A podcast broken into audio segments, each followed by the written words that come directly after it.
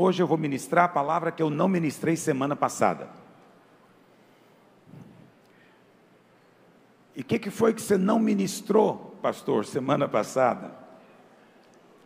Aleluia, ainda bem que você perguntou isso, porque eu quero falar com você hoje sobre você não pode acelerar a bênção de Deus.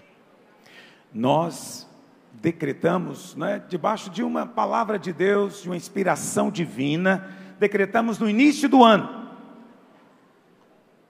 que esse ano é o ano da aceleração da bênção. Quantos têm experimentado bênção na sua vida dessa maneira?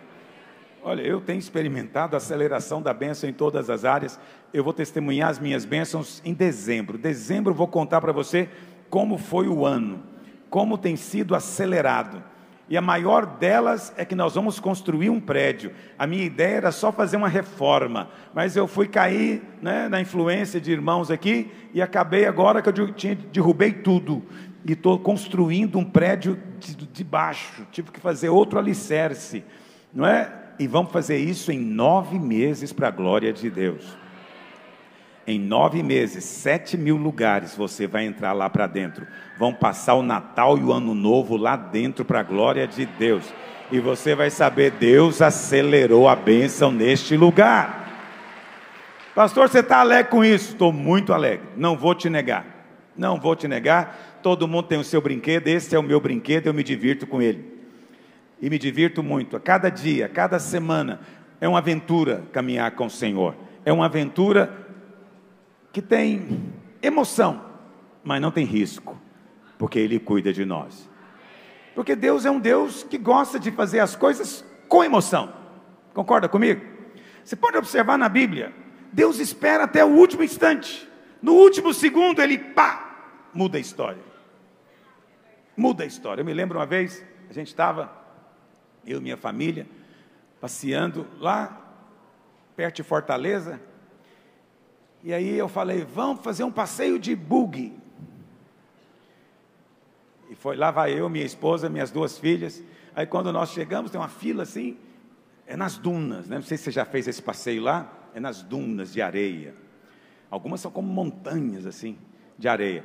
Mas é uma coisa interessante, quando você chega, o bugueiro fala para você, você quer com emoção ou sem emoção? E eu me lembro como se fosse hoje. Eu falei, imagina se eu quero um negócio sem emoção, põe emoção nesse negócio. Que eu pensei comigo, que emoção que pode ter andar de bug no Ceará? Lê do engano. E o cidadão pegou o carrinho dele, e ele, minha mulher atrás de mim, eu na frente com o motorista, minhas duas filhas do lado. E, irmãos, tem umas, umas, uns declives de areia. E ele vem na lateral, assim, andando na lateral. Eu falei, vai capotar. E minha mulher entrou em pânico, agarrou meu pescoço. Eu falei: se eu morrer, eu não te ajudo. E ela, ai, ela gritava e todo mundo gritava, e eu nem gritava, sufocado que eu estava. E ele vinha assim tranquilamente, e ele dizia: Está vendo aquilo lá, aquilo lá e não sei o que, vocês querem ir lá? Eu falei: ai, vamos. E ele embicava o negócio no meio do abismo assim. Quando acabou, a gente estava todo descabelado. Quanta emoção, meu Deus do céu. Aí você fala, mas era seguro? Não tenho certeza se bug cearense é assim seguro. Nada contra o Ceará, mas acredite em mim, a Seara é grande e são poucos os cearenses. Olha para cá, os ceifeiros, olha para cá. Eu não tenho certeza, mas eu fico pensando se o Senhor não nos faz a mesma pergunta na sua aventura de segui-lo. O Senhor fala: Vem após mim. E você vem, e o Senhor fala: Como é que você quer, filho? Com emoção ou sem emoção. Não, ele não fala isso, ele já avisa, é com emoção.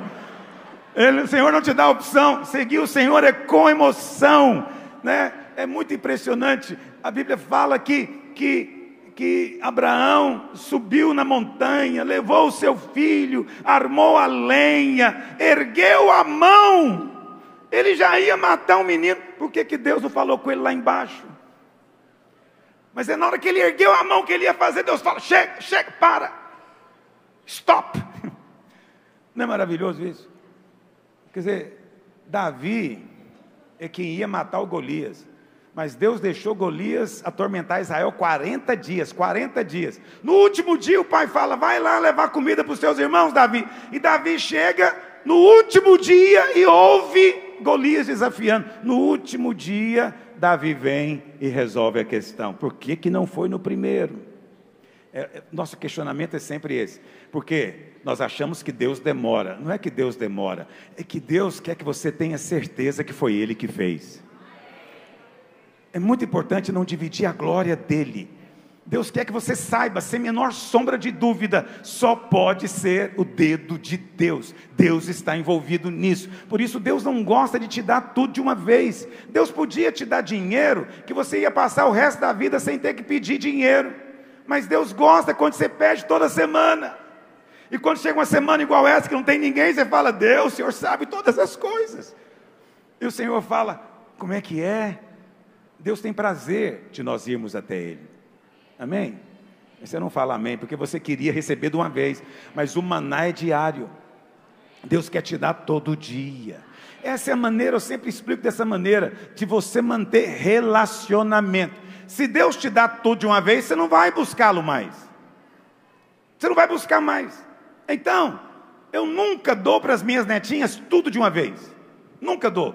Eu compro para elas os docinhos que elas gostam, elas mesmas escolhem, mas eu pego tudo e coloco em cima de um, de um, de um como é que chama aquilo lá? Aparador alto, que elas não dão conta de pegar, elas só podem olhar. E o que, que eu digo para elas? Quem quer um docinho? Eu, eu, eu dou para elas, mas eu não dou um saco para elas, dou um docinho. Por quê? Que eu digo para elas: se você quiser mais, fala com vovô. Aí elas vêm de novo, puxa, a mais novinha puxa minha roupa e fala, vovô, eu quero mais. Fala, aleluia, vamos lá buscar. Você acha que eu dou o saco para ela? Dou um de novo. Porque minha alegria, ela vinha atrás de mim, porque vai chegar o tempo que ela não virá mais. Então tem que aproveitar agora. Entendeu? O Senhor também está de olho em você. Você não sabe o quanto Ele te ama. Isso que o pastor Arlan falou que é mais pura verdade. Você é muito amado e tem olhos de amor olhando para você pai, quando olha para o filho, mãe, eles olham com olhos de amor. Olhos de amor. Mas quem não é pai e mãe, catarro é só catarro, pereba é só pereba. Pai e mãe não liga. É verdade ou não é? Me lembro uma vez, tem que ter cuidado ao contar minhas histórias, porque os personagens estão sempre por aqui. Eles ficam pensando que eu estou expondo ele, mas ninguém descobre quem é. Eu me lembro um dia, minha esposa, fomos visitar um irmão, e aí nós chegamos na casa dele, ele estava com o um menino no braço, um ano e meio mais ou menos, o menino estava gripado, estava escorrendo o nariz, dava para ver a perna do menino, acho que ele estava rolando na lama, né, todo sujo, e aí, na hora que nós chegamos, ela, a mãe, a mãe está carregando, está pouco se lixando com aquilo, mas na hora que eu cheguei, o que o menininho fez? Oh, Deus. Esse é um teste sério para o ministério. Esse é um teste difícil. Aí você estica o braço e fala: Que lindinho! Como ele é saudável! Entendeu? Mas tem mãe, tem pai que fala: Quer ir com o pastor? Poxa vida, que maldade, olha para cá. O que, é que a gente faz nessa hora? Pega o menino. Aí você pega ele uma certa distância né? Você procura ali, porque não, você não é o pai. Pai e mãe, não liga, não liga. Eu fico vendo as minhas próprias netinhas mais velhas com a mais nova. Quando a mais nova né, enche a fralda, a mais velha embrulha o estômago e quer vomitar. Eu falo para ela, vovô, se Deus quiser, vai estar por aqui no dia que você tiver o seu. Você não liga. Quando nasce o seu, você nem sente cheiro de nada. Você já limpa de uma praticidade violenta. Você nem liga. É verdade ou não é? Porque você é mãe. Está me ouvindo? Eu quero dizer para você que Deus te vê diferente do que Ele olha as pessoas lá fora. Deus ama a todos. Eu, eu amo a todos. Eu amo a todos. Eu amo a todos. Mas, as minhas duas netinhas mais velhas foram para um encontro semana passada. Eu escrevi uma carta para elas. No final da carta, eu escrevi para elas assim: Olha, a maioria das pessoas me chamam de pastor, mas aquelas que eu mais amo me chamam de vovô. Então você já descobre quem é quem na história. Isso é igualzinho com você também. Olha para cá, Deus também é assim. A maioria das pessoas me chamam de Deus, Senhor, mas aqueles que eu mais amo me chamam de Pai. Quantos chamam Ele de Pai aqui? Diga aleluia! Pelo amor de Deus, não tem nada melhor do que isso. Essa é a bênção do Senhor. Aleluia! Então o ano da aceleração é com emoção mesmo, mas é emoção junto com o papai. Mesmo que tem duas meninas e uma esposa atrás te enforcando, achando que você pode salvá-las do perigo, lá em Jequié, no interior, brincadeira. Deus está com você. É com emoção, mas é com segurança. É certeza. Não vai dar ruim, como diz o jovem. Você vai chegar lá no final. Mas às vezes, às vezes acontece de nós mesmos querermos acelerar. Porque parece que Deus está demorando. Essa é uma sensação que todos nós passamos. Senhor, onde o Senhor está? Que, que, eu tenho que fazer? Eu não sei o que está acontecendo. Alguns me mandam mensagem, pastor, me fala o que, que eu tenho que fazer. É porque Deus parece estar demorando. Mas acredite em mim, essa é só sua impressão. Deus não atrasa e nem adianta, Deus está sempre no horário certo. Não desista de crer. Agora, quando você desiste de crer, aí você impede a mão de Deus de te abençoar. A única coisa que o Pai te pede é creia, pula no meu braço. Esse é o teste que todo pai um dia fez com o filhinho dele. É verdade ou não é, pai? Quando seu menino é pequeno, você faz questão de colocar ele em cima de, um, de uma parte alta e fala para ele: pula no papai. Já viram que tem criancinhas que têm dificuldade de pular? Não é que você não é um bom pai, ela tem dificuldade de crer. Tem gente que já nasce assim, com dificuldade de se entregar. E aí o pai fica lá insistindo com ela, e ela fica hesitando, ela chega perto e ela volta, e ela fica. É por quê? Dificuldade de confiar. Mas o pai só pede isso: pula, pula, pula. Deus só te pede isso: creia, confia, está no controle, já está à porta, vai ser mais rápido do que você imagina Deus já ouviu a sua oração. Você não é uma voz perdida na multidão. Você tem nome e Deus é Deus o suficiente para relacionar conosco individualmente. Ele não faz plano coletivo, não, é individual. Você conversa com ele e ele conhece a sua história, ele conhece seu coração e te olha com olhos de amor. Mas às vezes tentamos acelerar. E eu gostaria de compartilhar com você hoje quatro situações né, na palavra de Deus onde pessoas tentaram acelerar a bênção, ou situações em que nós percebemos que Deus não quer acelerar. Primeiro exemplo é o que eu chamo do caminho dos filisteus. caminho dos filisteus sempre é, ou aparentemente parece ser, mais rápido. É a menor distância do ponto A ao ponto B não tem como ser melhor do que isso, porque no nosso conceito natural é assim que as coisas deveriam ser. Eu estou aqui, meu problema está ali, e Deus vai fazer uma linha reta. É, mas as coisas do Espírito não funcionam dessa maneira. Nas coisas do Espírito, a menor distância entre o ponto A e B nem sempre é uma reta. Às vezes o Senhor dá uma volta. E acredite em mim, essa volta é para o seu bem, porque Ele ama você. Quando o povo de Israel vem saindo do Egito, Deus então diz: olha o que diz, Êxodo 13, verso 17. Tendo Faraó, Êxodo 13, verso 17. Tendo Faraó deixado ir o povo, Deus não o levou, é Deus quem nos leva. Está me ouvindo? Todo mundo está achando que é Moisés, né? Não é Moisés. Moisés é o líder, mas é Deus que leva. Essa igreja tem pastor, mas é Deus que nos leva. É Deus que nos guia, o Senhor é quem move. Deus então não o levou pelo caminho da terra dos filisteus, ainda que fosse o mais perto. Ou seja, pela ótica natural, pela lógica humana, é o melhor caminho. Vamos pegar esse caminho.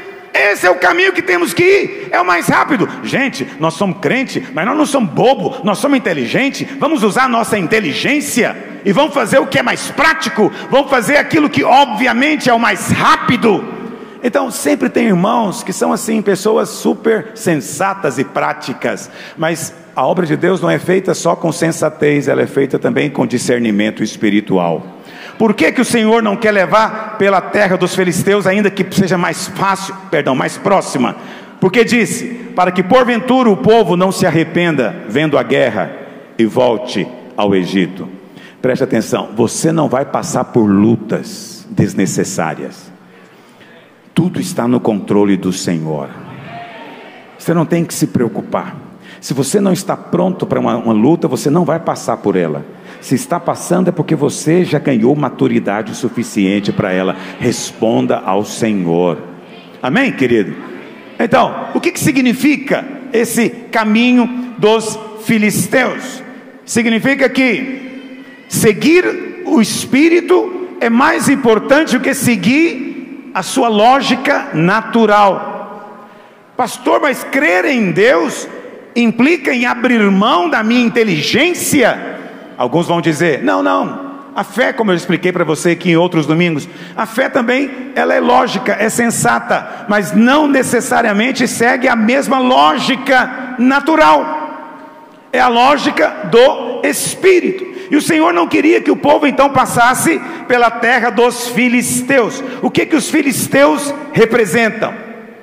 Primeiro, os filisteus, eles se originaram do Egito. 1 Crônicas, capítulo 1, verso 8. 1 Crônicas 1, verso 8 diz assim: Você sabe, depois do dilúvio, os três filhos de Noé se tornaram pais das nações todas que surgiram. Você lembra o nome dos três filhos de Noé? Sem, Cã e Jafé. Os três filhos. E a Bíblia fala então que os filhos de Cã foram Cush. Vou traduzir para você, talvez você não sabe.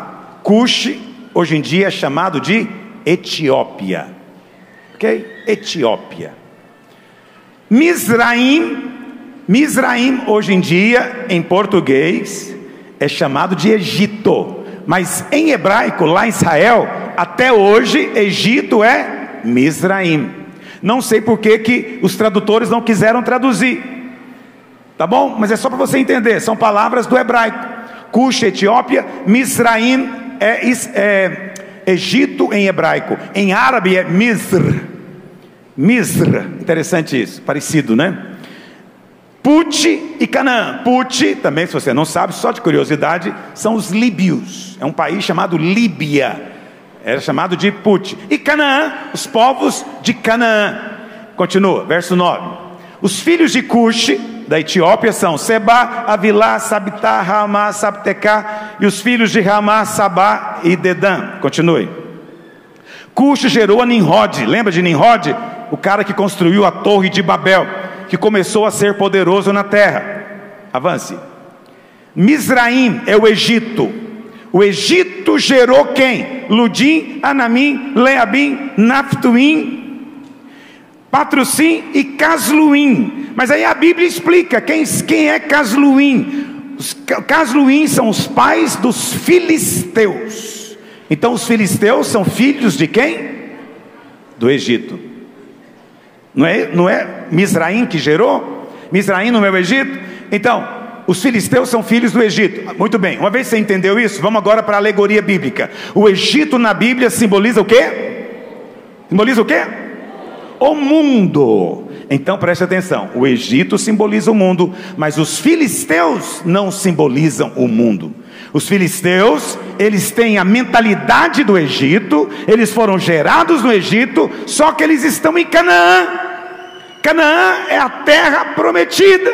Então eles não são o Egito, mas são pessoas com a mentalidade do Egito dentro da igreja. Esse é o filisteu. O filisteu é aquele que parece irmão, mas há dúvidas a respeito. É aquele que parece muito trigo, mas talvez seja joio. Esse é o filisteu. Pode ocupar qualquer cargo, pode estar envolvido em qualquer posição. Está sempre pronto para dizer para você coisas naturais, da carne, da alma. A palavra filisteu, ela é derivada de uma palavra no hebraico, palash, que significa rolar na poeira. Então, filisteu ele significa rolar na poeira. Na Bíblia tudo tem sentido. A poeira, o pó, quem é que foi feito do pó da terra? O homem, mas qual parte do homem? A carne veio do pó da terra. Rolar na poeira significa alguém que está sempre envolvido nas coisas da carne. E não apenas isso, mas ele também, quando ele fala, ele envolve você com a poeira, porque ele faz te sentir mal, te faz sentir condenado, te faz sentir pesado. Essa é a palavra do filisteu. É aquele que vai te dizer dez passos de como fazer as coisas, por quê? Porque você mesmo pode fazer, você mesmo consegue realizar. O impossível deixa para Deus, o resto é por sua conta. Mas assim, o resto é quase tudo. Então nós não precisamos de Deus, porque milagre é só ocasional. Muito raro precisar realmente de um milagre, é verdade ou não é? Se eu perguntasse hoje quem está precisando de um milagre mesmo, muito pouca gente está precisando de um milagre. Quer dizer então que só esse precisa de Deus? Então cuidado com esses conceitos filisteus.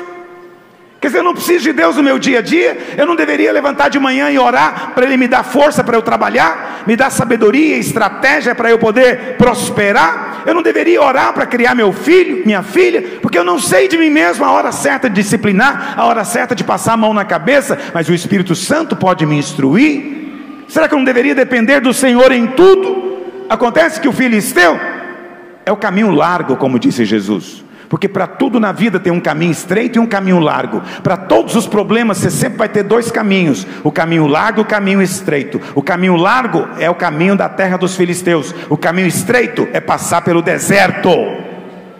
Porque o povo, ao invés de passar pelo caminho dos filisteus, teve que seguir para o deserto.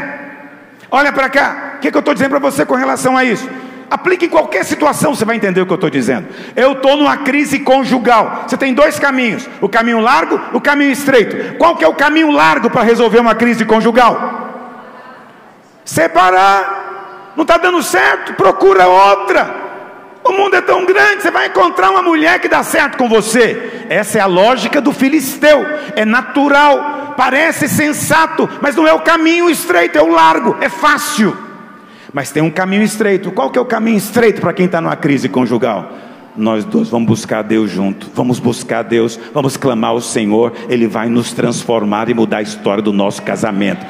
Mas isso é um caminho estreito, envolve um deserto, envolve renúncia, envolve algumas vezes lágrima, envolve arrependimento, perdão, tudo isso é caminho estreito. É caminho estreito ter que perdoar. É caminho estreito ter que suportar sete vezes o mesmo erro e perdoar. É caminho estreito, mas acredite em mim: no final do caminho largo, a morte. Mas no final do caminho estreito, tem vida de Deus para você. Quantos estão comigo hoje? Você está compreendendo o que eu estou falando? Você me conhece, eu não vim aqui só te contar informação, eu vim aqui te contar algo que é absolutamente relevante para a sua vida.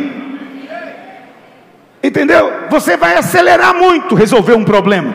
Qualquer problema, você pode acelerar ele rapidinho para resolver, indo pelo caminho largo. Mas cada vez que alguém te oferece o caminho estreito, parece que vai demorar muito. E vai mesmo às vezes. Mas acredite em mim, é o caminho do Senhor.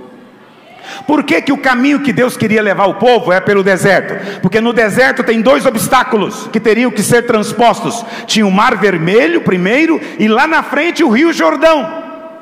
Esses dois obstáculos apontam para a obra de Cristo. O mar vermelho aponta para a cruz, para a obra consumada de Cristo. Ali os nossos pecados foram lançados nas profundezas dos mares. Ali nós realmente fomos separados da escravidão de Faraó. E Faraó, quando veio atrás de nós, o mar que nós passamos a seco, ele morreu afogado. E nunca mais Faraó vai ter poder sobre a nossa vida. Mas depois nós temos que ir para atravessar o Rio Jordão. O Rio Jordão também aponta para a cruz. É uma experiência ainda mais profunda com a cruz. Significa experimentar de maneira prática a libertação de toda maldição, de toda obra da carne, de toda vida na alma e entrar na terra prometida. Mas acredite em mim, os filisteus estarão ao derredor. O Senhor te chama pelo caminho do deserto, o caminho do mar, o caminho do rio. Qualquer um que chega te oferecendo soluções e não coloca a obra de Cristo no meio, não siga. Está me ouvindo? Qualquer aconselhamento que te derem, e te colocam dez passos lógicos para você tomar, e nenhum deles, nenhum deles consta a obra de Cristo, ou aponta para Cristo, acredite em mim, é filisteu. É dentro da igreja, mas é filisteu porque te leva pelo caminho mais curto. Esse caminho largo te leva de volta para o Egito. Deus não quer que você volte para lá. Fica na casa de Deus. Fica na casa de Deus. Não tente acelerar. Siga a maneira de Deus. Ainda que hoje as coisas parecem insolúveis, ainda que hoje você não entende como pode acontecer, acredite em mim, escolha o caminho estreito, você vai entender na mesma hora qual o próximo passo você tem que dar. Apenas fala, Senhor, não do meu jeito, do seu jeito, não a minha vontade, a tua vontade. Imediatamente o Espírito fala: perdoa, esquece, vai lá, pede perdão, esquece. Imediatamente ele vai te dizer o que você tem que fazer, mas você não quer, porque passar pelo mar e o rio, não, eu não quero, eu quero saber se tem outro jeito, tem outra maneira. Tem, você pode procurar um coach, um terapeuta, ele vai te falar muitas maneiras de você fazer sem precisar disso mas tudo é caminho largo. Escolha o caminho estreito hoje. Nós somos o povo do caminho estreito. Amém, querido? Segunda coisa, não tem só o caminho dos filisteus. A Bíblia fala que nos dias de Saul, nos dias de Saul, o povo de Israel não dominava a tecnologia do ferro. Então você já estudou na escola, né? na história antiga.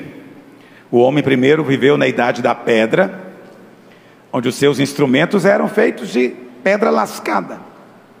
Mas depois o homem avançou e conseguiu dominar o cobre, dominou, conseguiu dominar o bronze. E aí é conhecida essa época como idade do bronze.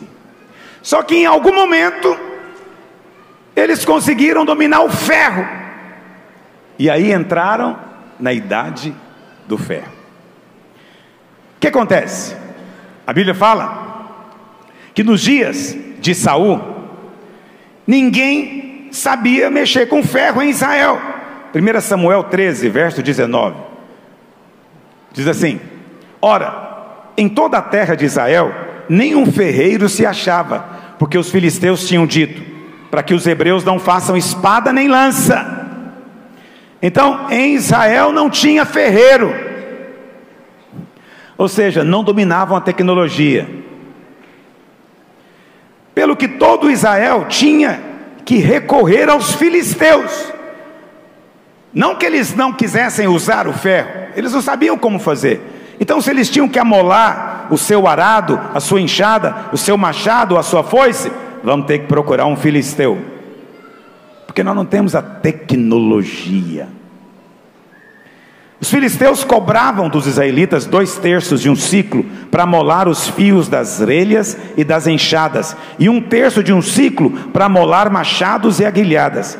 Sucedeu que no dia da peleja não se achou nem espada, nem lança na mão de nenhum homem. Ninguém tinha espada nem lança em Israel. Somente Saul e Jonatas tinham uma espada. Só os dois. Vê como é que era a coisa. Então, os filisteus, nessa época, eles eram tecnologicamente mais avançados. Os filisteus estavam na idade do ferro já. Mas Israel era mais atrasado. E nós não gostamos de ser atrasado, né? Mas às vezes acontece de outros estarem na nossa frente nessa tecnologia. Israel ainda estava na idade do bronze. Eles não dominavam a tecnologia ainda do ferro, não é? De forjar, de fabricar foice, martelo, etc. Então eles tinham que comprar dos filisteus, recorrer aos filisteus. Os filisteus tinham a tecnologia. E porque tinham a tecnologia, eles também aparentemente tinham uma superioridade. Porque eu não sei se você sabe disso, mas o bronze é muito macio. Não é? Se você pega uma espada de bronze com uma espada de ferro, a espada de ferro vai simplesmente partir de bronze, porque o bronze é macio. O ferro é muito mais resistente. Então veja, quem domina a tecnologia do ferro vai ter superioridade na hora da guerra. Israel não dominava, não é? E aí nós ficamos pensando: meu Deus, o que vai ser então? Porque eu não tenho a tecnologia para fazer isso. Esse é um outro negócio. Eu fiquei olhando isso na pandemia. Quando nós começamos a pandemia, né, pastor Rafael? Eu falo nós porque não quero ficar sozinho, mas assim, a gente não dominava a tecnologia. Nós não estávamos habituados com essa coisa de transmitir e depois ter que fazer, como é que chama mesmo? Impulsionar, como é que é? Impulsionar. A gente não estava acostumado com essa coisa de ter que curtir, é, depois enviar, depois. Até a, até a tecnologia até hoje eu não domino. Olha para cá. E alguém disse: é por isso que a igreja está para trás. E aí eu só vi pastor correndo atrás de tecnologia. Eu mesmo falei para eles: aprende aí, irmão. Coloca uma câmerazinha, um celular, transmite o seu culto pela internet. E a gente poderia pensar que por causa disso a igreja iria crescer muito, porque afinal tem a tecnologia. Nós estamos aprendendo com os filisteus, eles estão nos ensinando a tecnologia deles. A gente tem que recorrer a eles, precisamos. Mas a igreja em nenhum lugar do mundo cresceu na pandemia por causa disso. Está me ouvindo? Por quê? Porque na igreja Deus não vai deixar que você escolha o caminho mais largo, mais curto. Mas também Deus não vai deixar você substituir nenhum tipo de tecnologia pelo poder do céu. O que conta no final das contas, filho, é unção. Tem unção se tem unção, não importa quanta tecnologia o outro lado tenha, não importa quanta tecnologia você acha que não tem, e por isso está em desvantagem, e nós precisamos de acelerar. Não, a Bíblia fala, você sabe, Sansão viveu pouco antes de Samuel. Samuel, ele vivia aqui nessa época junto com Saul e Jonatas. Então, Sansão viveu pouco tempo antes, pouca coisa antes mesmo. Então, Sansão é contemporâneo dessa época. E a Bíblia fala que um dia Sansão saiu para peleja. Vamos ler? Juízes 15, verso 15. Olha o que aconteceu. Sansão também não tinha espada de ferro, porque em Israel ninguém tinha. Está me ouvindo? Sansão também não tinha espada de ferro nessa época, mas havia um inimigo a ser vencido. Olha o que aconteceu. Sansão achou uma queixada de jumento, ainda fresca, à mão, tomou-a e feriu com ela quantos homens? Esses homens estavam com espada? Eram filisteus. Mas Sansão pegou uma queixada de jumento. Sabe o que é a queixada? Mandíbula. Essa parte de baixo aqui é o seu queixo. O jumento também tem uma parte de baixo. E se você for um dia tiver oportunidade de ver, você vai ver que ela encaixa uma mão ali. Ele encaixou a mão como se fosse daquelas coisas, né? Soqueira, obrigado. Ele encaixou a mão naquilo e com aquilo, aquilo é feito de osso. Eu te pergunto, o que, é mais forte, o osso ou uma espada de ferro? Irmão, não precisa pensar muito. É incomparavelmente mais frágil um osso. Mas Deus pega aquilo que é incomparavelmente menor e mais frágil e usa para derrotar aquele que vem armado de ferro até os dentes. Porque o que conta no final das contas é onde está a unção do Espírito. Unção é tudo, unção é tudo. Deixa que a unção de Deus mova em você e as circunstâncias mudam. Eu sei que você deve estar pensando: meu negócio não está avançando, deve ser a tecnologia, meu casamento não é melhor, está faltando tecnologia, deve ser porque eu não sei acessar, deve ser porque eu não tenho o meu blog, deve ser porque eu não estou fazendo algo. Meu Deus, eu quero prosperar, mas eu não dou domino isso.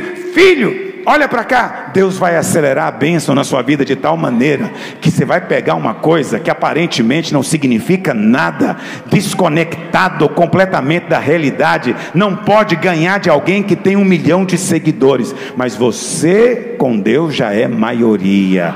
com a queixada de jumento, o Senhor vai prosperar o seu negócio nesses dias. Não fique pensando em termos de carência, necessidade, me falta algo, tem algo que eu não tenho. Pense em, tempo em termos de suprimento. Não interessa o que supostamente eu não tenha, eu tenho o que eu preciso. O Senhor luta do meu lado. Deus não vem contra mim, Ele é por mim. Ele está do meu lado dizendo: Vamos junto, filho, vamos junto, eu estou com você. Deus não está vindo de lá, você não tem que ficar com medo de Deus e pensando na ira de Deus. Não, Deus é por você, porque você é filho. Pais lutam do lado dos filhos. Não importa se o filho às vezes não está muito certinho, o filho não está muito alinhadinho, mas isso não muda o lado do pai. O pai não vai dizer, vou ficar do lado do vizinho, porque você está errado, eu sou justo. Não, Deus é pai e é justo, Ele está do seu lado, porque é aí que os pais ficam. Se estiver errado, Ele vai te corrigir, mas a vitória está garantida, porque é o seu pai que está te dizendo. Pare de viver debaixo de condenação, pensando sempre no que não tem, supostamente. Um outro juiz, chamado Sangar, vamos ler, Juízes 3, verso 31. Juízes 3, 31 diz assim: Depois dele foi Sangar, filho de Anate, que feriu de novo os filisteus, sempre os filisteus, sempre os filisteus, feriu os filisteus com o que? Uma aguilhada de bois, mas feriu quantos? 600. Sansão feriu mil, né? Esse feriu 600, um contra 600. Um usou uma queixada de jumento, esse usou uma aguilhada de boi. Não sei se você sabe o que é uma aguilhada. Hoje em dia ninguém usa mais boi para arar o campo, nem para fazer carro de boi. Uma aguilhada é uma vara né, que o agricultor tem. E normalmente ou ela é, é afiada na ponta, ou ela tem uma ponta ali de, de algum metal que ele usa para dar uma espetada no traseiro do boi para dizer: anda, rapaz. Essencialmente é uma vara de madeira, entendeu? É como se fosse aqui uma bengala de pastor, você já viu bem grande, basicamente é aquilo. Esse cara só tinha isso, ele não tinha tecnologia, ele não tinha os meios, mas com aquilo que estava na mão dele, Deus deu a vitória. O Senhor vai te dar vitória com o que está na sua mão, ou que está à mão. É dessa maneira que Ele vai fazer. Eu quero que seu coração se enche de fé em nome de Jesus. Porque o inimigo está sempre dizendo: te falta isso, você não tem, você não sabe, você está ultrapassado, você ficou velho. Não conhece o que você vai fazer agora? Vai competir com o jovem, aquele ali é mais moderno, aquele está mais. Presta atenção, você tem algo que ninguém tem, você tem a unção de Deus lutando com você. Essa unção vai te dar sabedoria, criatividade, e você vai surpreender o filisteu, que mesmo armado até os dentes, não vai conseguir quebrar a vara que Deus te deu porque essa vara, enquanto estiver na sua mão, ela é inquebrantável. Quando dizem amém? É preciso crer. Então, você não tente acelerar nada com mero conhecimento natural. Se o caminho do filisteu não acelera, a tecnologia do filisteu, que é o meu segundo ponto, também não. E aqui eu falo para pastores também. Você que é pastor, está me assistindo. Não é a tecnologia o segredo de coisa alguma, filho. Preste atenção, eu não sou contra tecnologia. As pessoas às vezes acham que eu sou contra, né? Não sou contra tecnologia, não. Eu até creio que as tecnologias surgem de acordo com a soberania de Deus. O rádio no Brasil fez 100 anos essa semana. 100 anos. Por quê? Que nos últimos 100 anos o rádio, primeiro surgiu o rádio, não é? Porque o Evangelho tem que ser pregado para que ele possa voltar. Depois da televisão, o Evangelho tem que ser pregado para que ele possa voltar. Agora tem a internet, é o mesmo princípio, é só um meio de comunicação. Mas o primeiro de todos foi a imprensa, porque as pessoas tinham que ter a Bíblia, porque ele vai voltar. E Gutenberg, é, você sabe a história, era um alemão, servo de Deus, temente a Deus, ele conhecia tipografia. E aí ele pensou: nós precisamos de colocar a Bíblia na mão das pessoas, porque naquela época era tudo manuscrito. Você sabe quanto tempo demorava para copiar uma Bíblia à mão? Era nove meses, um ano. Entendeu? Demorava muito copiar à mão. Ou seja, só gente muito rica tinha Bíblia. Só gente muito, muito rica, porque custava muito, muito caro. E aí o que acontece? Esse cara falou: nós precisamos colocar na mão do povo. E Deus deu para ele, eu creio que foi Deus, porque ele era homem de Deus. Sabedoria para criar a, a, gráfica. Se você não entende o que é imprensa, para criar uma offset naquela época. E passou a imprimir com velocidade e em grandes quantidades. Qual o resultado disso? Ficou barato, dá para carregar debaixo do braço e qualquer um pode ler. Isso mudou a história. O que mudou a história não foi a gráfica, o que mudou a história foi ler a Bíblia.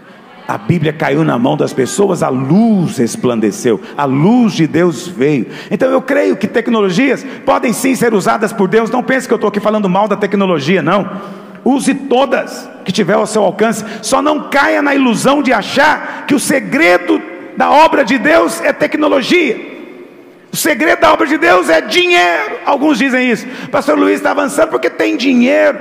Não, não. É fé para começar a construir mesmo sem tê-lo. Sabendo que o Senhor está do meu lado e nós vamos terminar juntos. Estão entendendo o que eu estou dizendo? Dinheiro não é a resposta. Imagina o Senhor vai substituir a obra dele por mamon. Quer dizer, a obra não cresce por causa de mamon? Não. Mesma coisa tecnologia. Ah, se eu tivesse na televisão, a igreja seria grande. Televisão não tem poder para fazer a igreja crescer, como rádio não tem, nem internet tem. Mas essas coisas todas podem ser muito úteis para o homem que é cheio do Espírito, cheio da palavra de Deus na sua boca. Quantos estão me acompanhando hoje? Que o Senhor nos dê homens cheios do Espírito nessa geração. Que o Senhor nos dê nessa igreja muitos, muitos homens cheios, cheios do Espírito, prontos para falar. E aqui eu não estou falando de pastor, não, viu? Estou falando de homens cheios do Espírito. Lá onde você está, quando você fala, o ambiente muda, as pessoas se calam, elas respeitam, abaixam a cabeça, porque você falou movido pela unção de Deus, é a queixada do jumento na sua mão. Tecnologia, então, não, não acelera. Terceiro, estratégia. Estratégia dos filisteus. Quem fez isso? Vou te contar rapidamente a história. Um dia, Eli era sacerdote, tinha dois filhos, Ofni e Finéias. Os filisteus vieram atacar e eles acharam que podiam usar a arca de Deus como, como ferradura atrás da porta como trevo de quatro folhas. Acharam que era um objeto de superstição. Nunca trate as coisas de Deus com superstição. Isso é filisteu, não é daqui. Está me ouvindo? As coisas não têm poder nelas mesmas. Nada. Nem óleo, nem azeite, nem azeitona, nem flor, nem tapete. Nada tem poder de si mesmo. Nada. Nem aquilo que é de Deus, como a arca de si mesmo. Deus não abre mão da sua glória. Você não vai testemunhar que foi um tapete que fez na sua vida. Isso é coisa de Aladim. O que vai fazer na sua vida é o poder de Deus. Então, sem superstição, quando dizem amém? amém? Mas eles acharam que podiam colocar uma arca na frente da batalha. Os filisteus vieram, não só derrotaram, como levaram a arca embora levaram a arca lá, colocaram no templo do Deus deles, chamado Dagon, e colocaram a arca na frente lá do Deus deles. No outro dia, quando eles chegaram lá, a imagem de Dagon estava caída na frente da arca, para indicar o quê? Que diante da presença da glória de Deus, todo poder maligno tem que se curvar. Eles pegaram o Deus Dagon, colocaram de volta no lugar. No outro dia chegaram lá. O Deus Dagon agora não apenas estava caído, como os braços e as pernas tinham sido quebrados. Para indicar o quê? Que na presença do poder de Deus, todo o poder do inferno é quebrado. Toda cadeia maligna é quebrada. Eles então, Deus mandou uma praga no meio deles praga de hemorroida. Se você não sabe o que é hemorroida, pergunta ao seu marido em casa. Olha para cá, uma praga, porque Deus é um Deus de bom humor. Deus sabe da ignorância deles. Mandou uma praga que incomoda, mas não mata ninguém. Só faz lembrar que tem o que ele não queria lembrar que tem. E a Bíblia fala então que eles ficaram em dúvida: será que isso é de Deus ou não? Chamaram os, os magos, os mágicos, disseram: Isso é Deus que está fazendo conosco? E o cara falou: Não sabemos, vamos fazer um teste. Pega um carro de boi, coloca duas vacas que acabaram de parir o bezerro, E vaca parida não larga bezerro. Vamos fazer o seguinte: coloca a arca no carro e põe as duas vacas. Se as duas vacas ignorarem os bezerros delas e forem indo em direção a Israel, vamos saber que foi Deus que fez. Mas se as vacas empacarem e não quiserem andar e rumarem para os bezerros dela, vamos saber que isso é uma coincidência. E eles fizeram isso então. Colocaram duas vacas para puxar a arca não é, no carro de boi. E as vacas que tinham acabado de parir, você como bom goiano sabe o que é uma vaca parida, ela não larga o bezerro, e aconteceu das vacas esquecerem o bezerro e irem andar em direção a Israel. O que essa história nos conta? Essas vacas apontam para você com todo o respeito e carinho que te tenho, porque elas fizeram algo que ia contra a natureza delas. Você também é um cidadão que vive aqui rejeitando sua natureza caída aqui da terra. Você faz coisas contrariando a lógica natural. O natural é a vaca ir atrás do bezerro, mas nós vamos atrás da glória de Deus. Aleluia! E aí, a Bíblia fala que a Bíblia fala que as vacas foram berrando em direção a Israel, chegaram na cidade chamada Bet-Semes. Lá em Bet-Semes os caras resolveram olhar dentro da arca, morreram. Mandaram então a arca e a arca foi e ficou na casa de um cidadão chamado Abinadab. E nesse ínterim, Saul reinou e Davi agora vai começar a reinar. E Davi fala: Eu quero a arca. Eu não vou fazer da arca um objeto de superstição, mas a arca, da maneira apropriada, né, em adoração, com o povo redimido, ela tem muito poder. E aí Davi então desce com todo o povo para buscar a arca. Mas Davi resolveu seguir a estratégia dos filisteus. Olha para cá. Eu falei do caminho, falei da tecnologia, agora estou falando da estratégia dos filisteus. Você não é filisteu, para de imitar filisteu. Olha para cá. Qual foi a estratégia de Davi? Porque alguém vai dizer, Davi não sabia maneira de carregar a arca? Preste atenção, Davi escreveu o Salmo 119, meu amigo. Depois você lê o Salmo 119. São 176 versículos falando da palavra de Deus. Davi conhecia Torá de cor, provavelmente. Ele sabia como é que a arca tinha que ser carregada. Só que ele ouviu dizer que os filisteus colocaram no carro de boi. E ele pensou, bem mais prático. A maneira de Deus é o que? A arca, ela é uma caixa com duas argolas de cada lado, passa uma vara dentro das argolas e quatro homens, dois atrás, dois na frente, vão carregando no ombro. Entendeu? Davi falou: a arca é pesada, o negócio é complicado, um carro de boi é muito mais rápido. Vamos ser francos, é mais rápido, não é? Gasta muito menos energia. Então vou fazer igual os filisteus fizeram. Deus deixou, Deus não falou nada, certamente Deus concordou. Vou fazer do jeito deles. Tem muita gente querendo fazer do jeito do mundo dentro da igreja. Tem muita gente imitando coisas lá de fora e trazendo para cá como se fosse uma novidade, um mover. E não é. Nós não precisamos de imitar nenhuma estratégia do mundo. Nós temos que seguir a maneira de Deus. Davi então queria acelerar. Qual foi o resultado que aconteceu? Você conhece a história. Os bois tropeçaram, Uzá foi segurar a arca que ia cair, morreu. E o que era do lugar onde eles estavam até Jerusalém, os historiadores dizem que é mais ou menos 12 quilômetros. 12 quilômetros. 12 quilômetros no carro de boi, com certeza podia ser feito num dia. Num dia. Ele pensou que ia acelerar. Mas o que, que aconteceu na verdade? Demorou três meses. Quando nós tentamos acelerar, o resultado às vezes é o oposto do que nós pensamos. Não tenta forçar Deus a agir de uma maneira diferente daquela que a palavra ensina. Leia a palavra Familiarize-se com a maneira de Deus, o jeito do seu pai fazer as coisas. Davi quis acelerar e o resultado foi um atraso de três meses e ainda teve um cidadão morto. Agora, o mais impressionante é que o povo de Israel andou 40 anos no deserto 40 anos eles andaram, cada vez que eles saíam de um acampamento, de um lugar para o outro, o sacerdote tinha que carregar a arca. Não há menção de que alguém tropeçou, não há menção de que alguém caiu, não há menção que teve nenhum problema. Mas Davi, um dia que resolve fazer uma coisinha nova do estilo dos filisteus, azeda todo e uma pessoa morre. Tem um prejuízo enorme. Em 40 anos não aconteceu nada. Em um dia, Davi bagunçou tudo. Por quê? Porque até os homens de Deus de vez em quando esquecem os caminhos de Deus. Precisamos sermos lembrados uns aos outros constantemente a maneira como Deus faz. Quantos estão comigo nessa manhã? Não tente usar estratégias do mundo dentro da igreja. Amém, querido? Por último, encerrando nessa manhã. Abraão é um exemplo de alguém que tentou acelerar. Deus veio, chamou Abraão, falou para ele: Você vai ser pai de nações. Mas Abraão fala: Senhor, como é que vai ser isso? Eu não tenho filho. E Deus fala para ele: Não, você vai ter sim. As nações virão do filho que você vai gerar. Mas o filho demorava. Um belo dia, conversando com Sara em casa,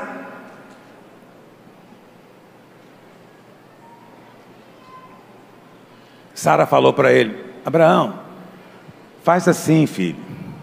Nós temos aqui uma escrava que nós ganhamos de presente do Faraó, Agar, nome dela. E a lei diz que o filho da escrava com, com seu senhor é filho herdeiro. Então, Abraão, te autorizo, pode ter um filho com a, com a escrava. E Abraão seguiu aquela sugestão. E ele então teve um filho. Parece o cumprimento, parece que é finalmente Deus fazendo, mas olha o que, que aconteceu. Vamos ler Gênesis 16, verso 16. É o último versículo do capítulo 16. Diz assim: Era Abraão, Abraão, nessa altura ainda, de 86 anos, quando Agar lhe deu a luz a Ismael. Quantos anos tinha Abraão quando nasceu Ismael? Quantos anos? Agora, olha o versículo seguinte, 17:1. Quando atingiu Abrão a idade de 99 anos, apareceu-lhe o Senhor. Quanto tempo Deus ficou sem aparecer para ele? Faz a conta, quanto tempo? Treze. Treze. Treze, meu amigo. É, não é pouco tempo, não. Treze anos. Por quê? Porque todas as vezes que você no seu braço tenta fazer aquilo que é obra exclusiva de Deus, você não acelera, você atrasa. Você se torna insensível, você deixa de perceber a direção de Deus. Então é preciso depender de Deus. Não ande confiado na sua ótica, não, não ande confiado naqueles que ensinam na internet o tempo inteiro que você tem que fazer alguma coisa, que os pastores ensinam que você não tem que fazer, mas eles querem te ver passivo. O crente passivo não prospera. Presta atenção, você não é passivo, você apenas espera Deus mover, para depois você mover. Você não é passivo como alguém que fica trancado no seu quarto pensando que a vida vai passar sozinha. Não, não mas você não vai lá gerar Ismael por conta própria. Não, é promessa do Senhor, eu vou aguardar o milagre dele, eu vou continuar avançando, mas ele vai gerar o fruto, o poder dele já está acontecendo. Eu não sei para quem eu estou falando nessa manhã, eu não sei qual a sua circunstância nesses dias, mas filho, ouça o que eu estou te dizendo, você não pode acelerar a bênção, a bênção já está decretada na sua vida.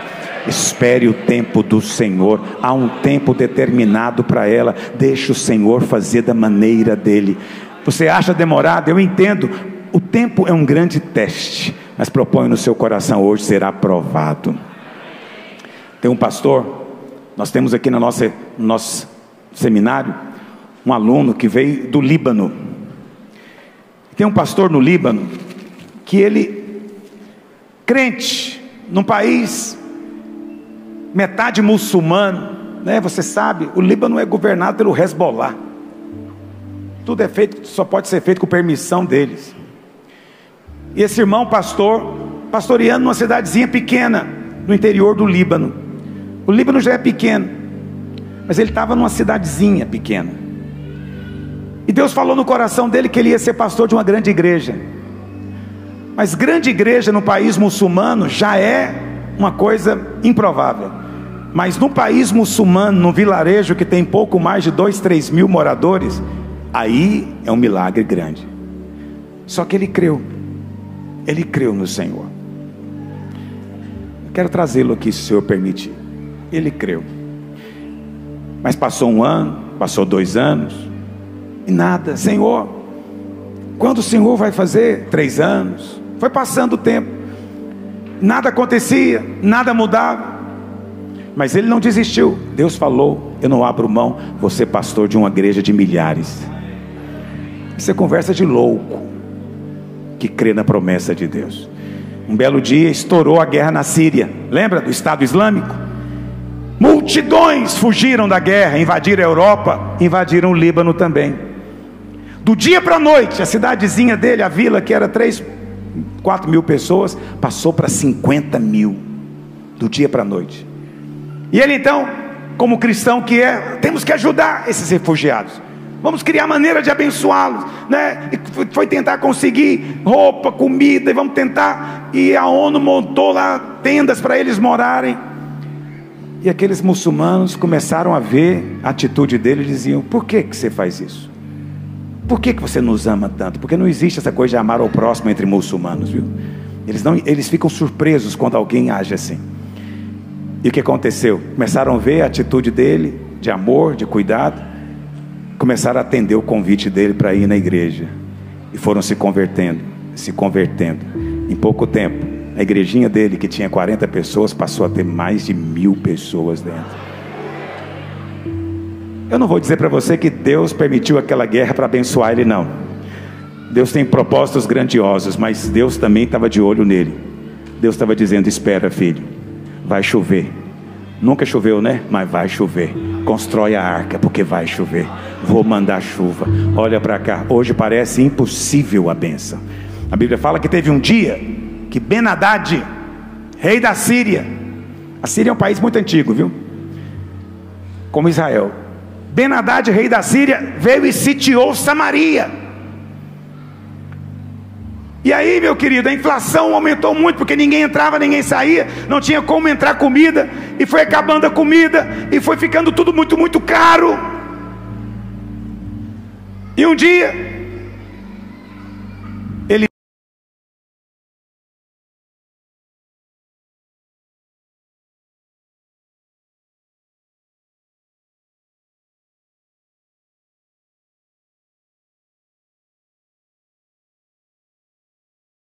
se Deus fizesse chover do céu, isso não aconteceria. Eliseu falou para ele: Você vai ver, mas não vai comer a picanha. E a Bíblia fala que no outro dia Deus mandou um terror no meio dos sírios, eles saíram correndo, fugindo. Você conhece a história? Dois leprosos saíram para ver se ganhava esmola, viram que não tinha ninguém, voltaram contando. O povo entrou em euforia, abriram as portas da cidade e saiu como estouro da boiada. O capitão estava na porta, o povo pisoteou ele viu, mas não comeu. Porque quando Deus fala, acelera. Parece que Deus não está falando nada, mas acredite em mim, vai chegar o momento em que Ele vai dar o estalo do dedo. Conversa de filisteu, ah, pastor Luiz falou, eu não estou vendo nada. Ele disse que ia acelerar, não acelerou nada. Olha para cá, filho, Deus pode fazer em uma hora o que você leva uma vida inteira. Não duvide do poder de Deus, não seja um capitão do rei Jorão seja como o profeta Eliseu, Deus vai fazer de uma maneira sobrenatural, vai acelerar na sua vida nesses dias. Você crê nisso? Fique em pé onde você está. Aleluia.